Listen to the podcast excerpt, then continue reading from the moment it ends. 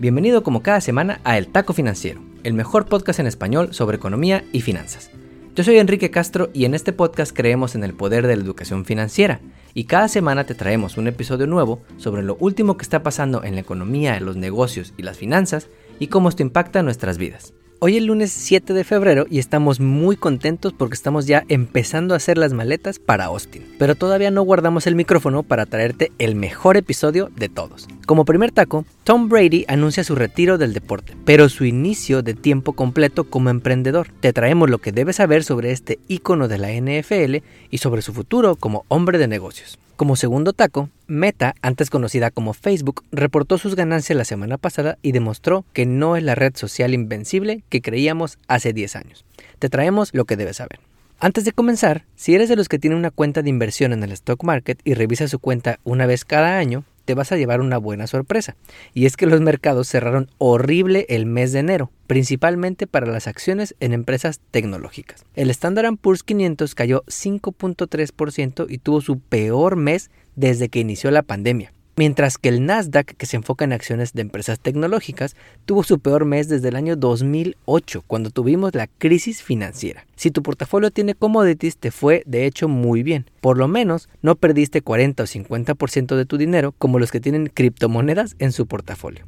También antes de comenzar, este mes de febrero celebramos en Estados Unidos el Black History Month, un mes en el que desde 1976 recordamos y reconocemos el rol central de la comunidad afroamericana en la historia de este país. Para conmemorarlo, en este podcast te compartiremos unos tacos de pilón mostrando a ciertas figuras afroamericanas de las que quizá todavía no sabes. Hablando de la pandemia, los casos de COVID están a la baja en el país y cada vez estamos más cerca de una vacuna de COVID para todos. Ahora sí, para todos. Y es que la semana pasada Pfizer le pidió la aprobación al gobierno a través de la FDA para que le apruebe su vacuna de COVID para niños menores a 5 años. Si tienes un chamaco de menos de 5, puede que todavía te sientas nervioso por sacarlo a pasear, porque aún no es elegible para recibir alguna vacuna para el COVID, pero estamos a un paso más de que esto sea realidad y se espera que en las próximas semanas la FDA le dé luz verde a esta vacuna. Excelente noticia para todos los que recientemente se convirtieron en padres. Finalmente, el viernes pasado supimos que la economía de Estados Unidos generó 467 mil empleos nuevos durante el mes de enero, destruyendo a los analistas que esperaban una pérdida neta por la variante Omicron. La verdad es que muchos pensaban que este sería un mal mes para los empleos, pero muchas personas estamos aprendiendo a vivir con el virus y regresando a nuestras actividades. Los salarios crecieron 5.7% frente al año pasado, en señal de que no solo los precios están subiendo, sino también los ingresos. Con esto, nos hacen solamente falta 3 millones de empleos que existían en la economía antes de la pandemia y que todavía no existen de regreso. Un buen dato para iniciar este mes de febrero. Ahora sí, vamos con las historias de la semana.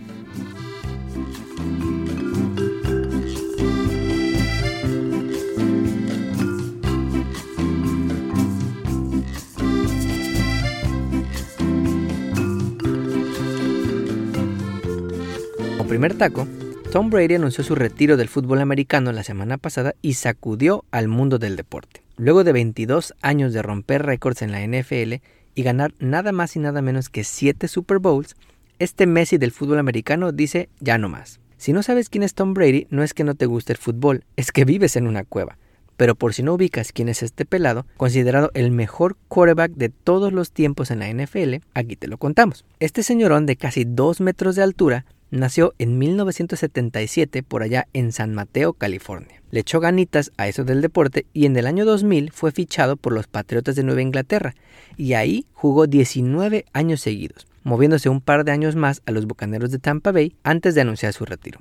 Tom Brady tiene casi todos los récords que te imagines en la NFL. Passing yards, completions, pases de touchdown, juegos iniciados. Fue titular en 10 Super Bowls ganando 7 de ellos algo que nadie en la historia ha podido lograr. Por eso te decimos que es como el Messi en el soccer, Nadal en el tenis, Tiger Woods en el golf o el taco financiero en los podcasts, los mejores en su categoría. Al anunciar su retiro en redes sociales, Tom Brady dijo, siempre he creído que este deporte del fútbol americano es una apuesta all in. Si no está ahí un compromiso 100% competitivo, no lograrás la victoria. El mismo Brady dijo en entrevistas recientes que quiere pasar más tiempo con su esposa, la famosa modelo brasileña Giselle Bonchen, y sus tres hijos. Y bueno, luego de haber metido 292 millones de dólares a la cuenta de banco de la familia como jugador profesional, llega un punto en el que ya quiere disfrutar más de la vida. Pero a diferencia de sus compañeros de la sala de la fama que jugaron y se retiraron hace 20, 30 años, Tom no solo se dedicó al fútbol americano. Tom Brady tiene años preparando su legado en el mundo de los negocios también. Debe saber que fundó una empresa de salud y de wellness con su entrenador personal llamada TB12 Sports, fundó la empresa de medios Religion of Sports y también tiene su propia línea de ropa llamada The Brady Brand. Pero por si fuera poco, también tiene una empresa de NFTs o Non-Fungible Tokens llamada Autograph.io, que es un hub para coleccionables deportivos digitales y que ya ha creado varios NFTs con personalidades del deporte como Tiger Woods, Simone Biles y Tony Hawk. En el taco financiero creemos que Tom Brady es un ejemplo de estos famosos celebpreneurs o emprendedores famosos que a diferencia de los deportistas y las celebridades de hace 30, 40 años, empezó a buscar dineros adicionales desde antes. Y no es el único. Deportistas de la talla de Serena Williams o Megan Rapinoe están activamente tomando un rol como emprendedoras o inversionistas. Y esto es un cambio monumental frente a lo que hacían antes otros deportistas. Otros famosos como Rihanna, Jessica Alba, Kim Kardashian, Kanye West, todos ellos saben que invertir en empresas tiene un potencial mucho más grande de rendimiento que sus ingresos en sus carreras como deportistas, cantantes o famosos. Si ellos pueden planear sus finanzas e invertir para tener fuentes de ingreso pasivo, ¿por qué nosotros no?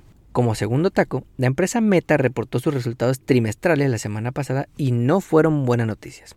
Para empezar, si no sabes qué empresa es esta, es básicamente Facebook, que se cambió de nombre a Meta para reflejar sus prioridades construyendo el metaverso y, por qué no, distraer a las personas para que no la asocien con la mala reputación de la red social más grande del mundo. Bueno, pues la empresa Meta reportó resultados trimestrales y a nadie le gustaron las noticias. Ahí te va. Primero, las ventas están creciendo cada vez menos, apenas 20% más que el trimestre anterior, cuando crecieron 33% del anterior y 56% el anterior a este. Segundo, las ganancias o profits cayeron mil millones de dólares o one billion dólares, afectadas por todo el dinero que Mark Zuckerberg le está metiendo a construir su metaverso, en el que vamos a vivir usando lentes de realidad aumentada. Tercero, anunciaron el fin de su intento por crear su famosa criptomoneda. Conocida como Libra, su moneda anunciada hace unos años enfrentó problemas regulatorios y realmente nadie la aceptó por completo, nadie le dio el visto bueno. Incluso una de las iniciales empresas que la apoyó fue PayPal y después le retiró el apoyo.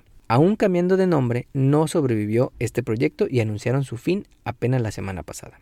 Por primera vez en la historia, la app de Facebook perdió usuarios activos, pues las nuevas generaciones ya no queremos usar Facebook, donde tu tío o tu tía incómodos pueden darle like y comentar a tus publicaciones avergonzándote frente a tus cuates. Un millón de usuarios decidieron salirse de Facebook en los últimos 90 días, y a pesar de que tenga más de 1.900 millones de usuarios, es decir, casi una de cada cuatro personas en este planeta, no son buenas noticias que la gente se te empiece a ir. Por si fuera poco, Facebook, digo Meta, le echó la culpa a Apple de sus números malos porque dice que le permite a los usuarios evitar que seamos rastreados por Facebook para que te aparezcan comerciales random de una SUV solo porque le dijiste a tus cuates que estaría padre cambiar de coche. Todos hemos sufrido esta publicidad extraña en la que solo por hablar de un tema te aparecen comerciales en tu teléfono. Dijo que la inflación y los problemas de supply chain lo afectaron, porque todos podemos culpar a la inflación y a la supply chain de nuestros problemas hoy en día. Debes saber que 97% de las ventas de Meta vienen de la venta de comerciales y publicidad, algo que la neta se parece mucho más a Facebook que al metaverso. Pero estos malos resultados suenan extraños cuando te enteras que Google, uno de sus principales competidores, que básicamente tiene ingresos por lo mismo, por publicidad, registró ventas récords por tercer trimestre consecutivo. Todo esto nos lleva a lo siguiente. El pasado jueves el precio de la acción cayó casi 25%, haciendo que Facebook o Meta perdieran un valor de mercado de 251 mil millones de dólares. Y haciendo historia, pero de la mala, pues nunca antes en la historia del mundo una empresa había perdido tanto valor en un solo día. En el taco financiero creemos que Facebook tiene dos grandes problemas. El primero es que Facebook ya no es la red dominante que era hace 10 o 15 años. Con competidores como TikTok, que tienen más de mil millones de usuarios en el mundo y son amados por los jóvenes, Facebook parece que ya llegó a lo más que podía llegar. ¿Qué ha hecho Facebook en respuesta a esto? Básicamente copiar a sus competidores.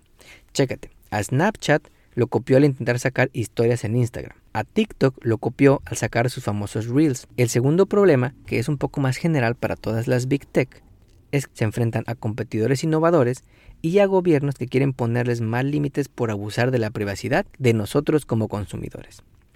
Como taco de pilón, celebrando ahora el mes de la historia negra, te vamos a platicar sobre un personaje en la política de este país que hizo historia. Y no es Barack Obama, el primer presidente afroamericano en la historia de este país, sino el político y activista que hizo posible que Obama llegara a la presidencia. Hablamos de Jesse Jackson. Este político fue el primer afroamericano en nominarse para la presidencia de Estados Unidos, por allá en 1984, en un momento en que la comunidad afroamericana estaba logrando posiciones importantes, como Harold Washington siendo el primer alcalde afroamericano en la ciudad de Chicago en 1983, y al mismo tiempo la comunidad afroamericana estaba preocupada por el impacto de la presidencia de Ronald Reagan sobre su comunidad. Jesse Jackson sacudió al sistema político al ganar cinco primarias en su candidatura y terminar en segundo lugar del Partido Demócrata en las primarias del 88, cuando los demócratas perdieron contra el presidente Bush padre en las elecciones presidenciales. Por sus contribuciones a la política y a la lucha por los derechos civiles, donde estuvo trabajando muy de cerca de Martin Luther King, Jesse Jackson recibió la Medalla Presidencial de la Libertad en el año 2000, otorgada por el presidente Bill Clinton. Jesse cambió la forma en que los afroamericanos participaban en la política, de meros relegados a especialistas en asuntos urbanos y promotores del voto en sus comunidades. Todo esto fue la semilla que le permitió a Barack Obama ganar la candidatura demócrata a Hillary Clinton en 2008 y lograr llevar al primer afroamericano a la Casa Blanca. Por eso, Jesse Jackson es uno de los afroamericanos que queremos resaltar en este mes de la historia negra. No olvides suscribirte a nuestro podcast donde quiera que lo escuches y ponerle 5 estrellas. Recuerda que estamos en Facebook, Instagram y Twitter como arroba taco. Nos vemos el próximo lunes.